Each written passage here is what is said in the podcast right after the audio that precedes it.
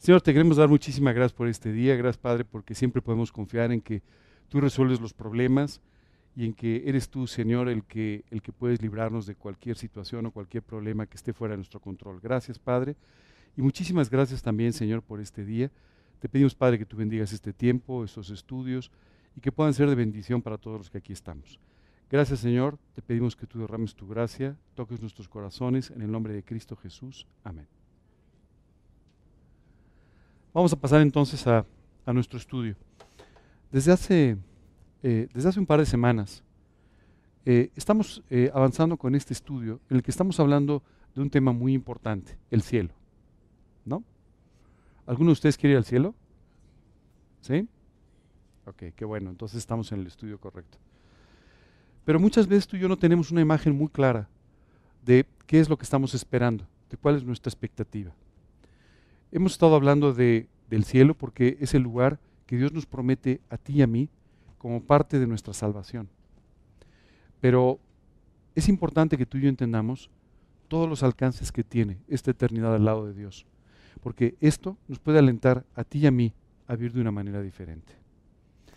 Dios nos promete, dentro de todas las cosas que nos promete cuando invitamos a Cristo a nuestra vida, perdón si soy repetitivo, eh, a Cristo a nuestra vida, eh, me refiero a esto porque ya habíamos platicado un poco en el estudio anterior de esto, pero cuando, cuando Dios, cuando tú invitas a Cristo a tu corazón como tu Señor y Salvador, Dios te promete no solamente la salvación eterna o una eternidad a su lado, sino que además te promete el poder librarte de los pecados, el poderte romper, el poder romper la esclavitud que los pecados causaron para contigo todos los días.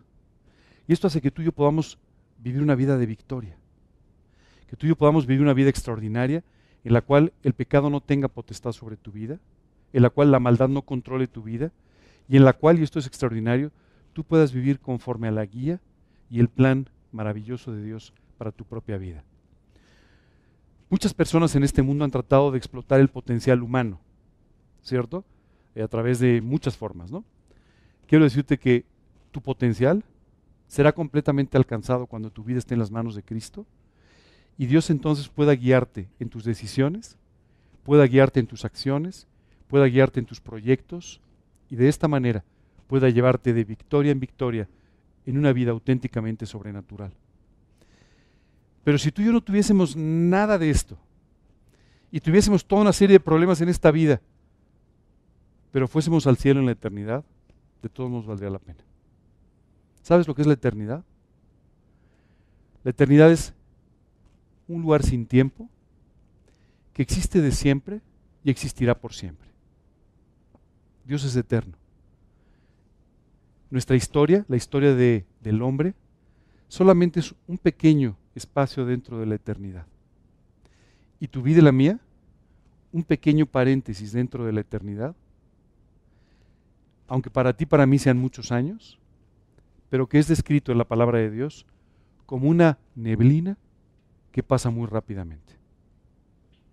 Especialmente cuando tú y yo pasamos por pruebas, el tiempo parece que es mucho más largo, ¿verdad? Parece que es más difícil. Pero la realidad es que el tiempo es muy corto y es la gran oportunidad que tú y yo tenemos en esta vida para poder servir a Cristo. En la eternidad no va a haber a quien le hables de Cristo, ¿cierto? No vas a poder testificar, no va a haber a quién, ¿verdad? En la eternidad no vas a poder servir en esos términos, sino en otros. Pero en la eternidad lo que sí podrás es disfrutar de la presencia de Dios para siempre, sin ningún tipo de restricción. Esta mañana, yo pensaba, ¿cuántas restricciones tenemos en nuestra vida espiritual? ¿no? El tiempo es la primera de ellas, ¿verdad? Siempre andamos corriendo, no, sé tú, pero yo casi siempre ando corriendo, ¿verdad? Y tienes una cita y luego tienes otra cita o algo que hacer, o, y sobre todo una ciudad como esta, en la que a veces invertimos mucho tiempo trasladándonos y todo. El tiempo es una limitación muchas veces.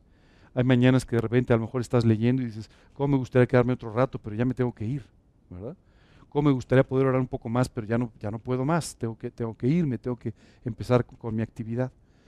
¿Sabes qué es extraordinario? Pensar en el cielo no va a haber esas restricciones, ya no va a haber tiempo. El tiempo no lo inventó Omega, ni lo inventó Swatch, ni lo inventó, el tiempo lo inventó Dios.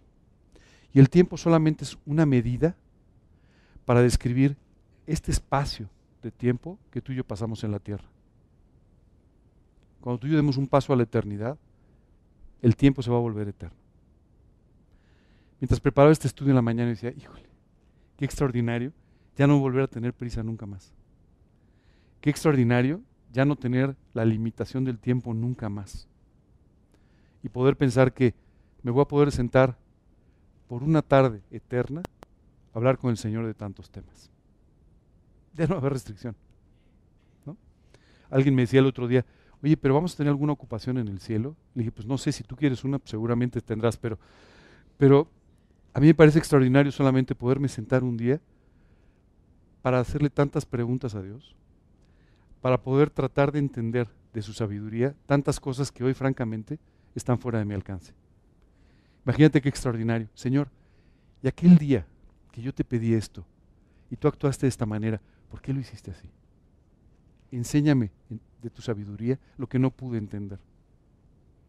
¿Sabes qué es extraordinario? Cuando tú y yo leemos el libro de Job, Dios se refirió a Job solamente en un momento respondiéndole y haciéndole algunas preguntas. Job estaba inmerso en una serie de problemas y de pruebas y de repente Dios le dice, a ver Job, ¿dónde estabas tú cuando yo creé la tierra? Y empieza a hacerle algunas preguntas. Si tú te fijas esas preguntas, tú las puedes leer tal vez en unos cuantos segundos. Tan solo hacerle estas preguntas hizo que Job se arrepintiera, llegara delante de Dios y le dijera, Dios, tú hablas de cosas demasiado maravillosas que yo no podía entender. ¿No te parece extraordinario? Solamente con unas cuantas preguntas, Dios desarmó toda la estructura de Job y le mostró cuántas cosas maravillosas le podía enseñar. Mientras leía esta parte yo pensaba, si eso fue unos segundos, imagínate sentarte una tarde con Dios, sin ninguna restricción y poderle preguntar, Señor, ¿por qué hiciste esto? Señor, ¿qué estabas buscando en mi vida cuando estabas haciendo esto? Señor, cuando tú creaste el universo, ¿por qué lo hiciste de esta manera? Imagínate nada más. Qué oportunidad extraordinaria. Bueno, hay otras cosas que representan el cielo. Pero lo más importante del cielo, hoy vamos a ver algunos de los temas eh, con respecto al cielo, pero probablemente lo más importante del cielo, ¿sabes qué es? Que Dios está en él. Si Dios no estuviera en el cielo y nos dejara a nosotros solos, ¿sabes qué sucedería? Lo convertiríamos en otra sucursal de la tierra. ¿Verdad? Seguramente con menos maldad, porque tú y ya no tendríamos una naturaleza antigua, pero seguramente lo convertiríamos en una sucursal de la tierra. Pero lo que hace del cielo el cielo es que Dios va a estar en él. Y que tú y yo vamos a poder disfrutar de él para siempre. ¿Nunca te pasó que querías hablar con una persona pero siempre tenías que esperar un poco? Porque estaba ocupada. Yo recuerdo, yo tuve un papá muy ocupado. Entonces siempre decía, papá, pues, en un momento. O sea, él estaba ocupado y cuando podía me atendía. Y lo hacía con mucho cariño, pero lo hacía cuando podía. Yo pensaba, qué extraordinario que así como Dios hoy, cada vez que te pones de rodillas a orar, te escucha, te atiende y te responde, lo vas a tener para ti solo toda la eternidad. ¿No te parece increíble? Bueno, vamos a ver algunas cosas más. Eh, la semana pasada estuvimos hablando un poco sobre estos cuatro eventos que nos llevan básicamente al cielo. El primero de ellos, el arrebatamiento. ¿Te acuerdas que hablamos del arrebatamiento? ¿Sí? A ver, ¿quién me puede explicar qué es el arrebatamiento? Nada más uno, ¿eh? no todos juntos. La segunda venida de Cristo. Sí, correcto. Quiero decirte que esta semana estuve en Costa Rica en una reunión eh, de, negocios de una marca y entonces recuerdo que venía en el coche con una persona que acababa de conocer, un inglés. Y a mi lado venía un muchacho judío. Y entonces este inglés empezó a hacer un poco de broma, decía, ah, qué barbaridad, tú eres judío, yo el día antes le había podido hablar un poco, me había podido identificar como cristiano. Entonces este hombre se voltea del coche y dice, qué simpático, tú judío y te llamas Gabriel, y tú cristiano y te llamas Ángel, Ángel Gabriel, ¿no tendrá algo que... La verdad que fue una ocurrencia muy simpática de su parte. Y entonces este muchacho judío, eh, pues, con el que yo tengo mucha amistad y le tengo mucho cariño, se volteó y le dijo, mira, la verdad es que nosotros los judíos no creemos en los ángeles. Entonces yo le dije, oye, ¿y entonces quiénes fueron aquellos que fueron a Porlota, Sodoma? No, no, me dijo, no, habla con el rabino, yo no sé decirte, no sé. No, no sé, eso está muy complicado. Pero eh, cuando le dijo esto, Entonces, e, este, este hombre, este inglés, se quedó un poco así como, pero y entonces le dije, mira, es muy sencillo. Él vive esperando por la venida del Mesías. Yo creo y vivo confiando en que ese Mesías se hizo un hombre en Jesucristo, murió en la cruz y pagó por mi vida. Resucitó y hoy vivo esperando su segunda venida. Yo dije, en un instante pues hay que explicárselo muy rápido, ¿verdad? Y a ver si esto abre una puerta. él se volteó y me dijo, como está el mundo, yo creo que su segunda venida va a ser muy rápida. Y le dije, tú crees en la segunda venida, ¿verdad? Y me dijo, bueno, bueno, eh, bueno. Entonces empezó a tratar de cambiar un poco la conversación hablando de lo que él pensaba. pero ¿sabes qué me llamó la atención? Como para él era muy claro que esto iba a suceder. Seguramente alguien le había hablado de Cristo, conocía a alguien que confiaba en, el Señor Jesús. No, lo sé, no sé decirte porque después ya no hubo mucha más oportunidad de hablar. Pero sabes, este va a ser, este va a ser un, momento espectacular en la historia de la humanidad. Imagínate cuando Jesús regrese por nosotros.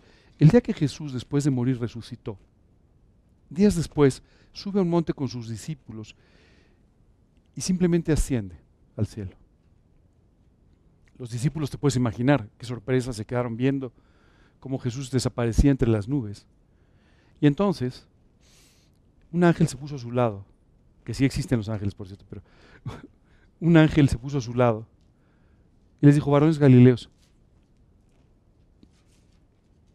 están, ¿qué están haciendo viendo las nubes?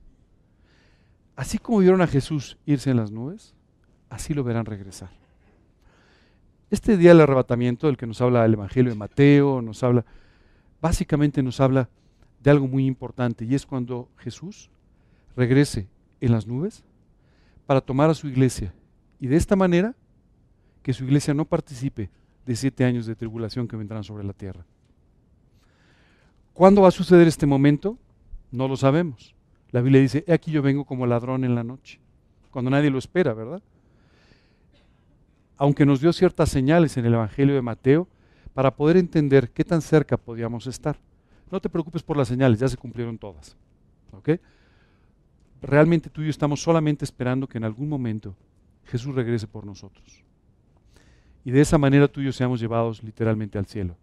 Ahora, te tengo una noticia a lo mejor tú y yo no vamos al arrebatamiento, porque a lo mejor tú y yo nos vamos hoy, y para nosotros ya llegó la eternidad, y tú y yo abriremos los ojos en el cielo.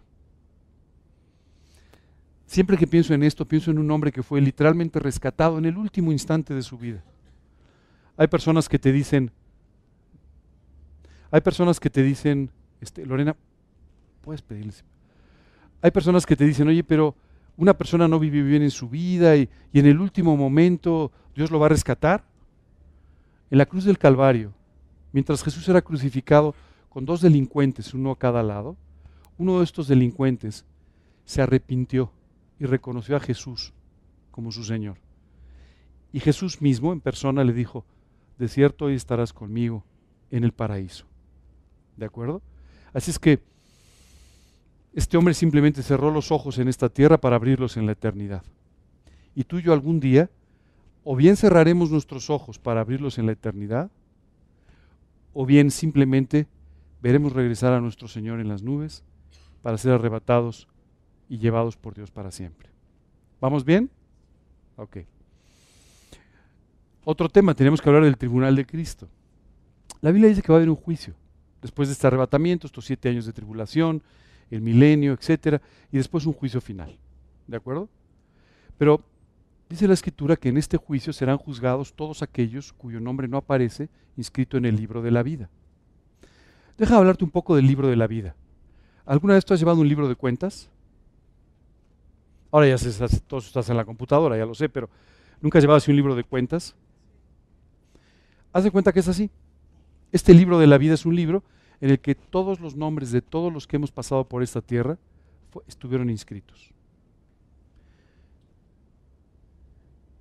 Nos dice la escritura que cuando una persona parte sin haber tomado la decisión de invitar a Cristo a su vida, su nombre es borrado del libro de la vida. Y dice la escritura que en ese juicio final van a ser abiertos los libros con el registro de todas las cosas que todos los seres humanos hicieron o pensaron. Y también dice la escritura que se abrirá un libro más, el libro de la vida. Y este libro de la vida del Cordero lo llama, Dice, y cualquiera cuyo nombre no esté inscrito en el libro de la vida tendrá que ser juzgado. Ese es el juicio final. Las personas juzgadas por sus obras, por sus actos, por lo que hicieron, por lo que pensaron, dejaron de hacer, etc. Pero la Biblia nos habla también de un tribunal, el tribunal de Cristo. Y esto no es un juicio. Esto es un momento extraordinario en el que cada persona, cada persona que quede en Cristo, cada persona que lo reconoció como Salvador va a ser llamado al frente. Y ahí se le va a decir, Ángel, aquí están las recompensas por tu vida. Aquí están las recompensas por todo lo que me dejaste hacer. Aquí están las recompensas por todo ese servicio que tú hiciste por amor de mi nombre. Aquí están todas las recompensas, las coronas, también dice la escritura, por tu fidelidad viviendo en determinadas áreas de tu vida. Qué día, ¿cierto? Wow. Yo todavía no puedo entenderlo y eso seguramente será una de las primeras preguntas que le hará el Señor. Y Señor, ¿cómo tú me salvaste por tu misericordia y luego me premiaste por, por lo que tú haces en mí, ni siquiera por lo que yo hacía? ¿Hasta dónde llegó tu misericordia? ¿Hasta dónde llegó el amor que tienes por mí? Pero la Biblia nos dice que Dios nos va a dar, nos va a colmar además de recompensas, dependiendo de, de la manera en la que tú serviste, de la manera en la que tú viviste, etcétera, ¿no? Dice la escritura que ese día será el último día que habrá un lloro y crujir de dientes. Sí, porque de repente vas a ver recompensas y luego te van a, van, a llamar a alguien y entonces vas a decir, ¿y qué pasó con las mías? Ese es el resultado de tus decisiones. No depende de Dios, depende de ti tomar las decisiones para que Dios pueda hacer en tu vida lo que Él quiere hacer. Finalmente esto nos llevará al cielo y por último a esta ciudad maravillosa, celestial, que Dios ha preparado para nosotros. Cuando Jesús hablaba con sus discípulos, les dijo, voy a ir a la casa de mi Padre a preparar moradas para ustedes. Haciendo analogía a lo que sucedía con el compromiso el noviazgo y el matrimonio en Israel, donde el joven que le pedía casarse a la muchacha se iba antes de consumar la boda para construir la casa donde morarían juntos toda su vida de casados. Cuando tú y yo hablamos del cielo, cuando tú hablamos del lugar donde vamos a estar eternamente, hablamos de estas moradas preparadas por Dios para nosotros. Y yo pensaba, si a veces tú con tus limitaciones tratas de hacer lo mejor posible para las personas que quieres, imagínate Dios preparando nuestras moradas eternas. Extraordinario, inimaginable. Y eso es exactamente lo que tú y yo vamos a vivir. Ok, vamos a empezar a hablar de algunas de las características del cielo, ¿les parece bien? Este estudio solo tiene un problema, que en algún momento termina y regresamos a la tierra. Pero por lo demás, eh, me, va a encantar que juntos podamos visitar el cielo. Lo primero de lo que te quiero hablar es que el cielo es el lugar donde se va a restaurar todo lo que se perdió en la caída y en el jardín del Edén. Cuando Dios creó al hombre, lo puso en un lugar extraordinario, el jardín del Edén. Y tú sabes que el pecado trastocó todo eso. Dios creó un lugar extraordinario para el hombre. Dios creó a los animales, la naturaleza, no como la vemos hoy. Dios creó todo extraordinario. Dios le dio la potestad al hombre para que él gobernara sobre todo este lugar que él había creado. Cuando el hombre pecó, toda la creación de Dios sufrió como consecuencia. ¿Tú sabes que la muerte no existía antes del pecado? La Biblia dice que, porque, el pecado, la muerte entró a causa, por causa del pecado al mundo. Así es que no había muerte antes. Oye, Sí, es cierto. Hasta los animales, hasta los depredadores que hoy viven de matar a otro animal, no eran así. Por eso dice la escritura que en algún momento durante el milenio dice, ¿no? La osa, un oso y una oveja un, convivirán juntos. Y un niño podrá meter la mano en la cueva de la serpiente, del áspid, sin ningún miedo, sin ningún problema. Ya no habrá toda esta depredación. Imagínate una serpiente que no, que no tenga veneno, ¿verdad? Imagínate un animal, un depredador, ¿no? un oso, un león, simplemente ya no depredan. Imagínate qué cosa extraordinaria. Bueno, todo esto fue lo que sufrió la creación por causa del pecado del hombre. Hoy en día tú y yo salimos a la naturaleza y nos impresionamos. Salimos a un bosque, una playa, al mar, a cualquier lugar y cuando vemos la creación decimos, qué cosa tan extraordinaria. Lo que tú estás viendo solo es una sombra de lo que fue creado. Lo que fue creado fue mucho más extraordinario todavía que lo que tú y yo vemos. En el cielo, tú y yo veremos restaurada la creación de Dios. Tú y yo vamos a ver la naturaleza humana restaurada. ¿Sabes qué me impresiona? Hoy nos sentimos muy inteligentes. Bueno, algunos, no es cierto. Nos sentimos muy inteligentes porque logramos hacer ciertas cosas, en fin. ¿Sabes qué es increíble? Dios crea el mundo, llama a Adán y le dice, Adán, voy a pasar delante de ti a todos los animales, ponles nombre. Tú sabes que el nombre de cada animal en hebreo, tú sabes que tiene un significado con respecto a las características del animal. Hoy en día tú y yo no seríamos ni siquiera capaces de hacer una cosa así, ¿no? A pesar de que hacemos cosas muy destacadas y mandamos eh, eh, naves espaciales a la luna y cosas así, pero no seríamos capaces de hacer una cosa así. La realidad es que incluso nuestra propia mente, nuestra propia capacidad ha sido reducida por causa del pecado.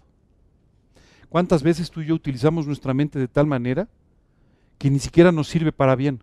Porque estamos pensando, oye, vamos a hacer este proyecto, sí, pero ¿cómo me beneficio yo? Sí, pero entonces el de al lado, no, pero entonces esto va a pasar. Y, entonces, y todo esto simplemente limita todo aquello que tu mente puede desarrollar. Quiero decirte que hoy vivimos profundamente limitados por causa del pecado, también en nuestra mente, también en nuestras emociones, también en muchas de las cosas que tú y yo hacemos todos los días. ¿Sabes qué vamos a ver en el cielo? La naturaleza, el hombre, todo como fue originalmente diseñado por Dios. Y eso es realmente extraordinario. Dice la Biblia, hasta los tiempos de la restauración de todas las cosas. ¿Sabes qué dice la Biblia? la creación, hablando de las plantas, de los animales, a una gime, dice, se lamenta hasta la manifestación de los hijos de Dios. La naturaleza sufre por causa nuestra. Esa es la realidad. ¿Sabes cuántas especies animales desaparecen cada día? Alrededor de cinco. Multiplica por 365. Así estamos destruyendo lo que tocamos. Y no solamente eso, ¿Te has dado cuenta del sufrimiento que imponemos en los animales? El sufrimiento que imponemos en las plantas, el sufrimiento que imponemos en otros seres humanos. Todo esto va a ser restaurado. Imagínate tratar con tus amigos sin naturaleza, sin su antigua naturaleza. Imagina, si te cambian ahora, pues te van a caer un poco mejor, ¿verdad? O sea, imagínate lo que va a ser poder tratar con las personas, ¿no? sin ese tipo de limitaciones que hoy los amarran y no los dejan ser ni siquiera como quisieran. Todo va a ser restaurado. En el Edén había un árbol, el árbol de la vida. Y este árbol de la vida que era para la sanidad de las naciones, para dar eternidad a las personas, tuvo que ser custodiado por un ángel cuando Adán pecó por desobedecer. Ese árbol de la vida, ¿sabes dónde lo vamos a volver a encontrar? en el cielo. Ahí va a estar. Y dice ahí que va a dar su fruto a su tiempo y que va a dar sus hojas y que esas hojas van a ser para la sanidad de las naciones, como originalmente fue planeado por Dios. Había también otro árbol en el Edén, ¿te acuerdas? El árbol del bien y del mal. Este árbol fue puesto por Dios solamente para una cosa, para que el hombre ejerciera su libre albedrío y decidiera obedecer a Dios en aquello que le pedía. Muchas personas especulan si el árbol del bien y del mal tenía manzanas o peras. esto depende de tus gustos frutales, pero da igual. La realidad es que no era un árbol especial. El árbol de sí mismo no tenía nada, era un árbol más. Pero Dios permitió que ese árbol fuera solamente una restricción para que el hombre le obedeciera. ¿Cuál era el plan de Dios? Obedéceme. Haz lo que te digo. No toques de ese árbol. No comas de ese árbol. El tocar se le ocurrió a otro. No comas de ese árbol. Y una vez que obedezcas, una vez que te confirmes en tu obediencia, podrás vivir una eternidad. Bueno, todas las cosas serán restauradas en el cielo, conforme Dios en su sabiduría, pensó en la creación. Continúa diciendo en Apocalipsis, después me mostró un río limpio de agua de vida. Fíjate esta descripción. Es una descripción muy corta, pero extraordinaria. Un río limpio de agua de vida, resplandeciente como el cristal, que salía del trono de Dios y del Cordero, en medio de la calle, de la ciudad, y a uno y a otro lado del río estaba el árbol de la vida, que produce doce frutos, dando cada mes su fruto, y las hojas del árbol eran para la sanidad de las naciones. Wow. Todo restaurado. Podemos pasar a la siguiente. Por cierto, si, me quieren detener en algo, con toda libertad, ¿eh? por una pregunta o lo que quieran. Otra característica del cielo es el lugar donde habitará todo aquel que alguna vez vivió y creyó en Dios. Explicábamos hace rato un poco esto. No importa si la persona recibió a Cristo el último día de su vida o al cumplir seis años. De todos modos, tú y yo llegaremos al cielo. Ayer alguien me hacía una pregunta interesante sobre cómo íbamos a estar en el cielo. Eh, efectivamente, nuestro cuerpo va a ser glorificado y perfecto. Ya no vamos a tener las necesidades que hoy en día tú y yo tenemos. Tampoco vamos a tener los efectos de la edad, de la vejez, y tampoco vamos a tener el deterioro normal que viene con el uso de nuestro cuerpo. ¿Ok? Quiero decirte que hoy en día estamos logrando que la esperanza de vida en México ande sobre los 78 años, lo cual es extraordinario. ¿No? ¿Sí? Bueno, Matusalén vivió más de 900, o sea, ahí la llevamos. ¿Sabes qué es lo que ha ido limitando la esperanza de vida? El pecado. Ha hecho que nuestro cuerpo se dañe muy rápidamente. Ha hecho que nuestro cuerpo se vaya afectando. La naturaleza en la que vivimos. Hoy en día, no sé si tú sabes, pero cuando el Edén fue creado, ¿sabes que no llovía? No era necesario que lloviese. Dice la escritura que había un vapor que subía de la tierra que regaba las plantas. Imagínate la humedad que había. Esto hace que una persona no envejezca, ¿cierto? Hoy en día tenemos no sé cuántas marcas que se hacen millonarias vendiéndonos cremas hidratantes, ¿verdad? Nos tenemos que hidratar porque la atmósfera está súper seca, esa es la verdad, ¿no? Esa es la realidad, ¿no? Porque no vivimos en el Edén. Imagínate todos estos cambios extraordinarios. Bueno, dice la escritura que tú y yo vamos a poder entonces, al invitar a Cristo a nuestro corazón, a nuestra vida, vamos a poder llegar al cielo. Es muy importante que hagamos hincapié en lo siguiente. Al cielo no se llega por obras. Al cielo no se llega por obras. Si tú y yo pudiésemos llegar al cielo por obras, ¿te imaginas el orgullo que habría en el cielo? Habría tanto orgullo que Dios no podría estar ahí. La Biblia dice que la salvación no es por obras, es por gracia. ¿De acuerdo? Y es un regalo de parte de Dios. Pero además tiene mucha lógica pensarlo. Si tú y yo pudiésemos ir al cielo por obras, imagínate, llegarías al cielo diciendo, o sea, yo no soy como ustedes, yo soy superior. Ya sabes, por Dios, piensa en los seres humanos, nos subimos a un tabique que nos da vértigo, si es que somos terribles. Imagínate si además fuésemos premiados con la salvación por nuestras obras. ¿Qué te puedo decir? Bueno, no es así. Tampoco al cielo llegas por seguir una religión. Porque la religión es una idea, un invento humano que simplemente nos hace pensar que cumpliendo con determinadas reglas morales o religiosas, tú y yo podremos llegar al cielo. Tampoco al cielo vamos a llegar ni por nuestra bondad, porque además no la tenemos, ni por otras cosas. Solamente tú y yo vamos a llegar por una razón, porque Jesucristo murió por nosotros en la cruz y de esa manera pagó nuestros pecados y literalmente redimió, pagó nuestra deuda y pagó por nuestra eternidad. Esa es la realidad. ¿Ok? Es por eso que a un delincuente, a un maleante, a un tipo socialmente despreciable, Jesús en la cruz le dijo, de cierto te digo que hoy estarás conmigo en el paraíso. ¿Se había ganado el cielo? Pues claramente no. Tú y yo tampoco, pero bueno, es más evidente en el caso de un delincuente, ¿verdad? Pero sin embargo, Jesús mismo le prometió que ese día abriría sus ojos en el paraíso. Esto es extraordinario. No importa lo que hemos hecho, no importa nuestro pasado, solo importa lo que Cristo hizo en la cruz por nosotros. ¿Por qué puedo estar seguro que tú vas a ir al cielo si en algunos casos ni siquiera te conozco muy bien. Porque al cielo no, no vas a llegar por tus obras, sino por las de Cristo. Y a Él sí lo conozco muy bien. Dice la Escritura, y cantaban un cántico nuevo, diciendo, digno eres de tomar el libro y de abrir sus sellos, porque tú fuiste inmolado y con tu sangre nos has redimido para Dios de todo linaje y pueblo y nación. Él porque murió en la cruz, Él porque derramó su sangre, es el único que puede quitar los sellos y abrir este libro de la vida en el que estará tu nombre, si tú se lo has permitido. Qué extraordinario, ¿verdad? O sea que en el cielo sí te vas a encontrar con maleantes, pero maleantes convertidos. No, es cierto.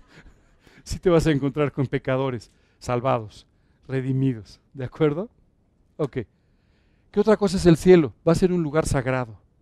Qué cosa tan extraordinaria. ¿Sabes? Hay una palabra que a mí siempre me ha impresionado mucho, santidad. ¿Sabes lo que significa la palabra santidad? Los seres humanos tenemos conceptos muy raros de la santidad. Los pintores de la Edad Media y el Renacimiento pensaron que cuando hablaban de alguien que tenía cierto nivel de santidad, había que ponerle una aureola alrededor de la cabeza. Sí lo han visto, ¿no? En los cuadros la cosa está dorada que les ponen. ¿Tú, ¿Tú, lo has visto en algún momento? ¿Alguien con una aureola dorada? No, pues es que no la tenemos, o sea, esa es la realidad. Cuando la Biblia habla de santidad, habla de la decisión que tú y yo tomamos de entregarle nuestra vida a Dios, de permitirle a Dios que nos use. Esa es la santidad.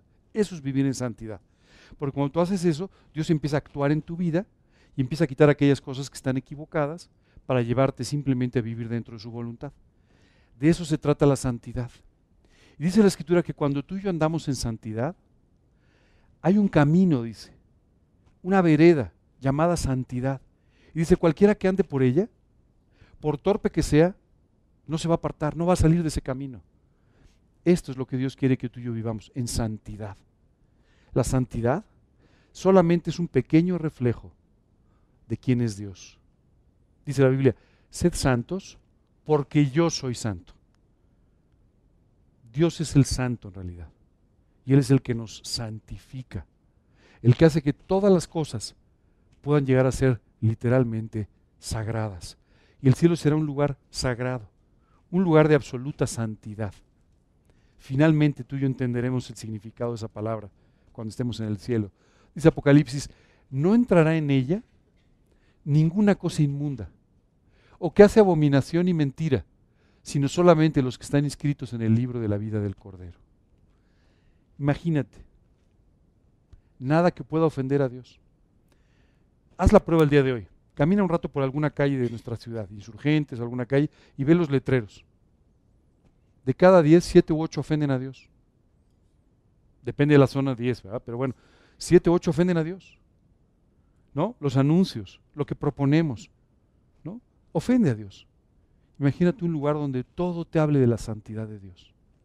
Imagínate donde todo te invite a una relación más profunda con Dios. Estás pensando, eso sería el paraíso. Exactamente, eso es, es el cielo.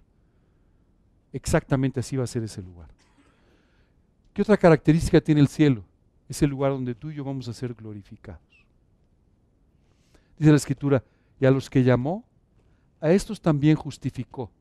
Y a los que justificó, a estos también glorificó. Déjame aquí explicarte una cosa. No es tu propia gloria. Tú y yo no somos merecedores de la gloria. ¿Qué vamos a decir? Recuerdo que una vez una persona se acercó conmigo y me dijo, oye, yo veo que tú estás muy cerca de Dios y la Biblia. Sí, sí, sí, sí, sí, qué bien. Me dice, yo desde hace años me di cuenta, porque tú eres una persona. Le dije, no, no, no te compliques. Esto tiene que ver con Dios y no tiene que ver con ninguna característica mía. Si tú crees que una característica tuya es la que te hace ser semejante a Dios, estás completamente equivocado. Esa es la realidad. Estás completamente equivocado. Tú y yo no merecemos la gloria. El único que merece la gloria es Dios. El único. Sabes, hay una imagen del cielo que a mí me impresiona. La Biblia habla de unos seres vivientes. La Biblia habla de unos ancianos. Y es la escritura que cada vez que ven a Dios actuar, toman sus coronas y las arrojan a los pies diciendo, tú eres el único digno de toda la gloria. Tuya es toda la gloria. Hoy en día, a veces incluso los creyentes, como que pellizcamos un poquito de la gloria de Dios. ¿Verdad? déjame contarte una historia de uno de los creyentes más profundos que ha habido en este mundo. Su nombre se llamaba Moisés. Y Moisés, que fue un hombre extraordinario en muchos sentidos, un líder espiritual como probablemente no haya habido muchos en la tierra, salió guiando al pueblo de Israel hacia la tierra prometida. Y un día en medio del desierto, toda una multitud con sed empezó a murmurar diciendo, vamos a matar a Moisés. Pues sí sabes que cuando matas a alguien hay agua, ¿no? no o sea, como no tenemos agua, matemos a Moisés. ¿Me entiendes? Increíble, pero así somos los seres humanos. Nos importa más echarle la culpa a alguien que encontrar una solución al problema. Es increíble. Tú fíjate, y en una reunión con cualquiera, una reunión donde hay ciertos conflictos o problemas, si tú te enfocas en resolver el problema y no en culpar a nadie, se resuelve rápidamente. Pero siempre tenemos la habilidad para estar encontrando quién tiene la culpa o a quién le echamos la culpa. ¿no? Bueno, eso fue lo que pasó con Moisés, le estaban echando la culpa. Y Dios simplemente le dice a Moisés, sal, golpea una piedra y saldrá el agua. Un lugar llamado Meriba. Y en este lugar salió agua de la piedra. Extraordinario. La sed de toda una nación, de todo un pueblo, fue saciada a través de este milagro extraordinario de Dios. Tiempo después, otra vez pasaron por el desierto y es increíble, pero olvidaron el lugar. Volvieron a llegar a Meriba y otra vez tuvieron sed. ¿Te has dado cuenta cuántas veces pasamos por las mismas pruebas? ¿Cuántas veces enfrentamos los mismos problemas en la vida? Y no nos acordamos de la bendición de Dios. No nos acordamos de lo que Dios hizo en ese lugar o en ese momento de nuestra vida. Y como no nos acordamos, volvemos otra vez a pedirle lo mismo. Y dice la Biblia que otra vez cuando llegaron a Meriba volvieron a tener sed. ¿Y sabes qué sucedió? Otra vez que se iba a matar a Moisés. Otra vez. Esta era la salida más socorrida que tenían. Matemos a Moisés. O sea. Y entonces otra vez tenían sed y otra vez estaban en medio de un problema. Y Dios esta vez le dijo a Moisés, Moisés, háblale a la piedra. No golpees a la piedra, háblale a la piedra y saldrá agua. Pero Moisés, Moisés estaba muy molesto con el pueblo. Y él tomó una vara, salió y les dijo, os hemos de hacer salir agua de las piedras otra vez y, y golpeó la piedra. ¿Os hemos? Alguien se estaba subiendo a la gloria que no era de él. ¿Verdad que sí? Esa no era su gloria, no era su milagro, no era lo que él podía hacer, era el milagro de parte de Dios. Dios en su misericordia hizo que el agua saliera otra vez. Pero llamó aparte a Moisés y le dijo, Moisés, lo que acabas de hacer está mal. Y por lo que acabas de hacer no podrás entrar a la tierra prometida. Aunque en su misericordia, cuando estaban en los linderos de la tierra prometida, le hizo subir a un monte. Moisés no puedes entrar, pero cuando menos velo de lejos. Tú y yo no podemos tomar un poco de la gloria de Dios. Este ejemplo extraordinario en uno de los creyentes más extraordinarios de los que tú y yo tenemos conocimiento, solamente nos enseña que tú y yo no podemos tratar de tomar un poco de la gloria de Dios. La gloria de Dios solo es de Él. Y cuando tú y yo nos queremos subir a los milagros de Dios, lo que estamos haciendo es equivocado. Ya sabes, oye, qué increíble lo que está pasando en tu vida. Sí, ¿verdad? La verdad, soy un tipazo, pero bueno, o sea, por favor no te engañes. Dale a Dios la gloria porque es el único, el único que se la merece. Esa es la realidad. Y aquí nos vamos a quedar el día de hoy.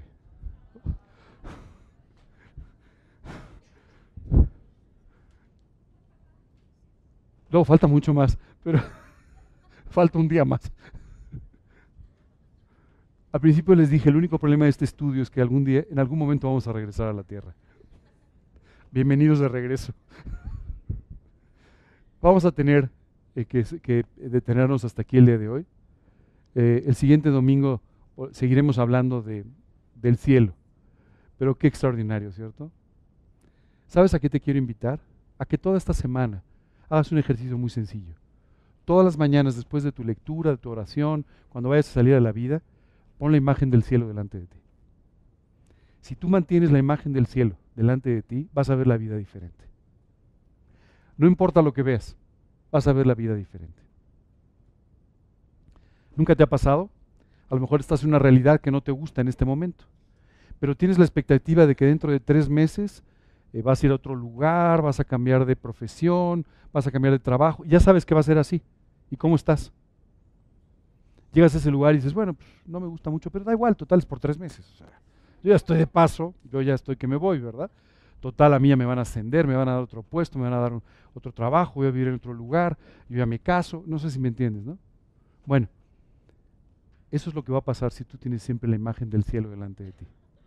No importa lo que suceda, dirás, no importa, porque voy al cielo. Ya, da igual. Oye, y va a estar difícil, esta semana va a ser tremenda. ¿Y qué si voy al cielo? Bueno, tendremos que pasar algunas situaciones en medio, pero, pero vamos al cielo. ¿Cierto?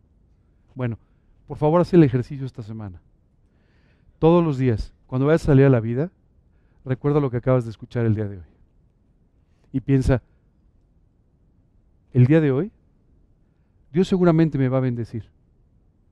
Sin duda. Pero no importa lo que pase, voy al cielo. Ahí me están esperando, en el cielo. ¿Alguna pregunta, alguna duda? Wow, qué padre. wow. ¿Sabes? ¿Perdón? Pero ahorita que digamos amén, nos van a pedir salir del salón, así es que si tú te quieres quedar en el cielo, pues te invito a la azotea del edificio, es todo lo que puedo hacer por ti. La realidad es que, ¿sabes qué es lo más importante? Que tú lo tengas aquí, que tú lo tengas aquí. Cuando tú tienes esa imagen del cielo aquí y aquí, tu vida es diferente. Así es que bueno, vamos a orar y les voy a pedir dos favores después de orar. El primero, eh, que mantengan sus ojos cerrados por tres minutos. Quiero que se concentren escuchando algo y después cuando abran sus ojos vamos a volver a poner el mismo video. ¿Les parece bien? Bueno, vamos a orar entonces. Señor, estamos hoy tan agradecidos. De verdad, Señor, tan agradecidos pues, por toda esta imagen que tú nos das del cielo. Gracias, Señor, por tu misericordia. Gracias, Señor, por tus promesas. Gracias Señor por darnos esta imagen extraordinaria de lo que tú estás preparando para cada uno de nosotros. Y gracias Señor porque aunque no lo merecemos, en tu amor y tu misericordia, tú nos das todo esto. Gracias de verdad por ser quien eres, por ser como eres. Y hoy te pedimos Señor que tú nos lleves a tomar decisiones correctas. La decisión de poner todas las mañanas nuestros ojos en la eternidad, en el cielo. Y Padre, que de esta manera podamos vivir sirviéndote, podamos vivir con el anhelo, Dios, de nuestro encuentro contigo cada día de nuestra vida. Gracias, Padre, y te pedimos todo esto en el nombre de Cristo Jesús y para su gloria. Amén.